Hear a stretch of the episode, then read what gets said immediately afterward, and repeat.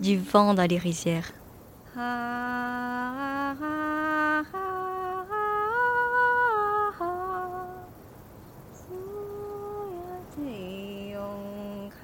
Je m'appelle Naline et je vais vous raconter mon histoire.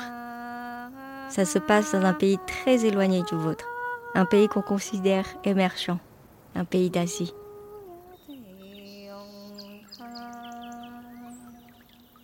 À l'époque, j'habitais dans une jolie petite maison en bois, au milieu des rizières vertes du Cambodge, loin, très loin de chez vous. Ma mère Kunti était douce comme l'aurore, chantait tout le jour et enchantait nos cœurs à mon petit frère Oudom et à moi. Mon père cultivait notre unique parcelle de terre, aidé par toute la famille. On vivait simplement, mais on était heureux. Ma grand-mère vivait avec nous et partageait nos repas. Mais elle n'avait plus toute sa tête depuis le génocide des Khmers rouges en 1975, qui avait décimé le pays tué son mari, son fils et sa fille. Il ne lui restait plus que sa dernière fille, ma mère, sa petite Kunti.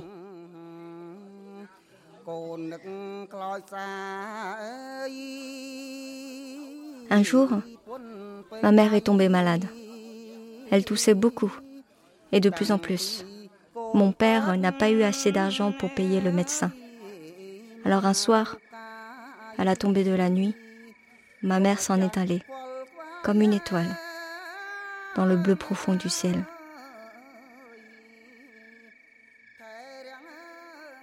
La maison ne chantait plus. J'étais désespérée. Mais il fallait aller de l'avant. Alors j'ai tout appris à mon petit frère. Le repiquage du riz, la récolte du paddy. Chaque soir, à la tombée de la nuit, je l'emmenais au bout du champ, là où la lumière était la plus belle sur la rizière.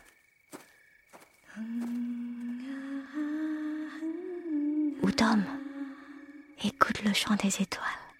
C'est ma. C'est maman qui nous parle.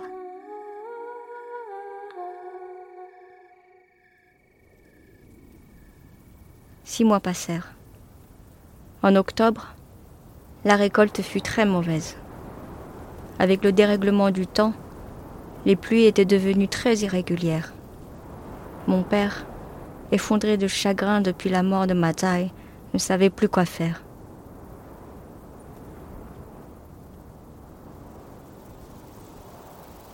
Deux jours plus tard, ma tante Riep va nous voir. Elle me dit qu'il était temps que je parte travailler à l'usine et que j'aide mon père à ramener de l'argent.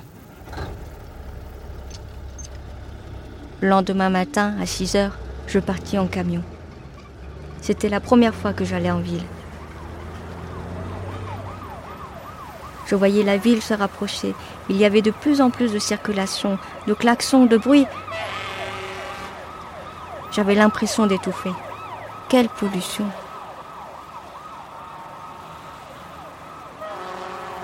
Puis je découvris l'usine et le contremaître.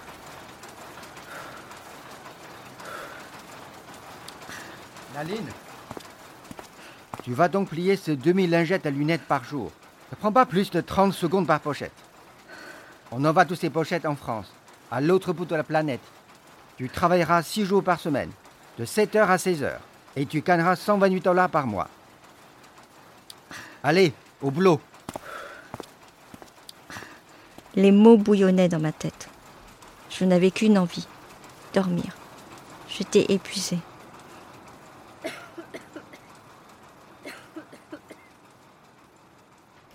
Les mois passèrent. Après chaque journée de travail, je rejoignais ma chambre collective, épuisée. On était cinq à partager la chambre. Et au petit matin, c'étaient cinq autres filles du service de nuit qui venaient prendre nos lits. Parfois, j'écrivais à mon frère.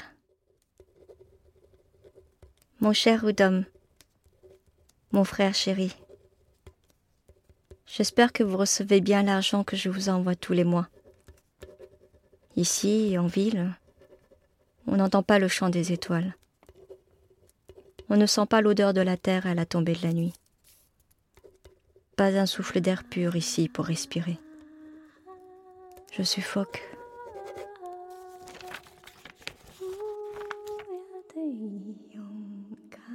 La nuit, je rêvais beaucoup.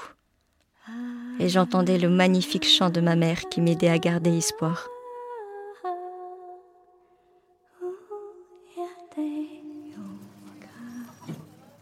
Un matin, alors que j'étais en retard pour l'usine, un camion renversa ma moto sur le chemin du travail. Blessée au poignet, je n'avais pas d'autre choix que d'aller à l'hôpital, inquiète de ce que ça allait me coûter. À l'hôpital, ils en profitèrent pour m'ausculter. Ils me dirent que mes poumons étaient en mauvais état, que j'avais besoin d'un traitement et d'un beau repos, loin de la ville et de ses gaz d'échappement. Heureusement, un programme pilote de soutien à la santé des ouvriers textiles, mis en place par des institutions d'aide au développement, m'a permis de ne rien avoir à payer. On me conseilla de ne pas retourner au travail en ville et de plutôt rentrer chez moi, à la campagne, car j'avais les poumons très fragiles. Quelle joie. Quelques jours plus tard, à ma plus grande surprise, mon père m'accueillit, rayonnant. Papa Naline, ma petite Naline. Quel plaisir de te revoir. Écoute, écoute-moi. Tiens, assieds-toi. Tu vas pouvoir rester avec nous à présent. J'ai pu développer une culture de riz sur ma vieille parcelle de terre desséchée. Un programme d'irrigation selon le principe de l'agroécologie a été lancé. Je suis devenu membre de l'association des usagers de l'eau et j'ai pu en bénéficier. Je te raconte tout ça à toi, ma fille, car je sais que tu aimes les plantes. Elle est belle, notre terre, n'est-ce pas? Hmm. Eh bien, j'ai appris à la cultiver et à la nourrir dignement. Au lieu de faire que du riz et de mettre des engrais chimiques qui me coûtaient si cher, j'ai retrouvé ce que faisaient les anciens. J'ai planté en parallèle d'autres types de plantes. On les appelle les légumineuses. Ce sont des plantes qui fabriquent de l'azote. Et l'azote, notre terre, elle adore. Ça lui donne de l'air. Ça l'enrichit grâce aux minéraux. Et comme ces plantes ont des racines profondes, l'eau coule le long des racines. Et la terre, quand elle est bien irriguée, elle devient généreuse. Très généreuse. Naline, j'ai multiplié par deux ma récolte de riz. Avec l'argent que j'ai récolté, j'ai même pu acheter un motoculteur que je loue souvent à mes voisins. Oh, Nana Pour ça, j'ai travaillé très dur, avec l'aide précieuse de ton frère Oudon. Nous voilà sortis d'affaires. Et Oudom Où est-il? Oudon arrive? Il est parti dans les champs. Grâce à l'argent que tu lui as envoyé pendant un an, il a suivi une formation pour vendre des biodigesteurs. C'est un appareil qui produit du gaz, du méthane, à partir des excréments d'animaux, et qui sert aux familles de source d'énergie pour la cuisson des repas. Tchanga Quel bonheur, papa J'ai hâte de le retrouver pour qu'il me raconte tout ça. Allez, viens, ma chérie. Viens. Je vais te montrer un peu tout ça.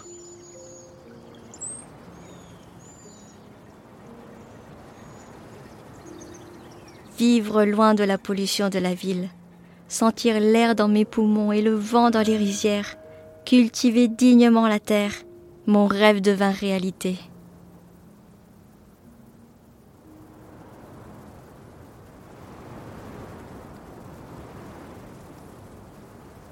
Si la pierre disait Ce n'est pas une pierre qui peut monter un mur.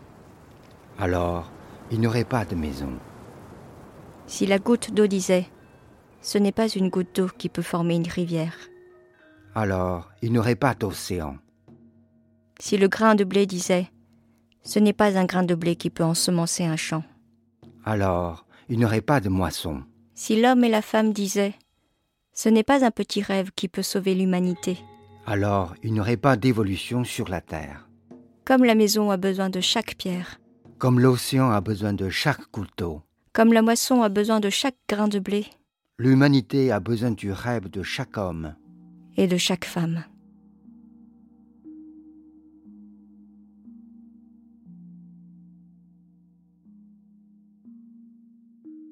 C'était Du vent dans les rizières. Ce podcast a été produit par Ygraine d'Images pour l'Agence française de développement. Avec Sophie Laure, Yvan Yann, Randall Duc. Ambiance sonore, Kylian Fanget. Prise de son, montage et mixage, Simon Pochet. Production Cécile Courrèges. Adaptation et réalisation Leslie Menahem. Ce podcast a été adapté des contes de l'exposition Né quelque part, écrit par Ars Anima.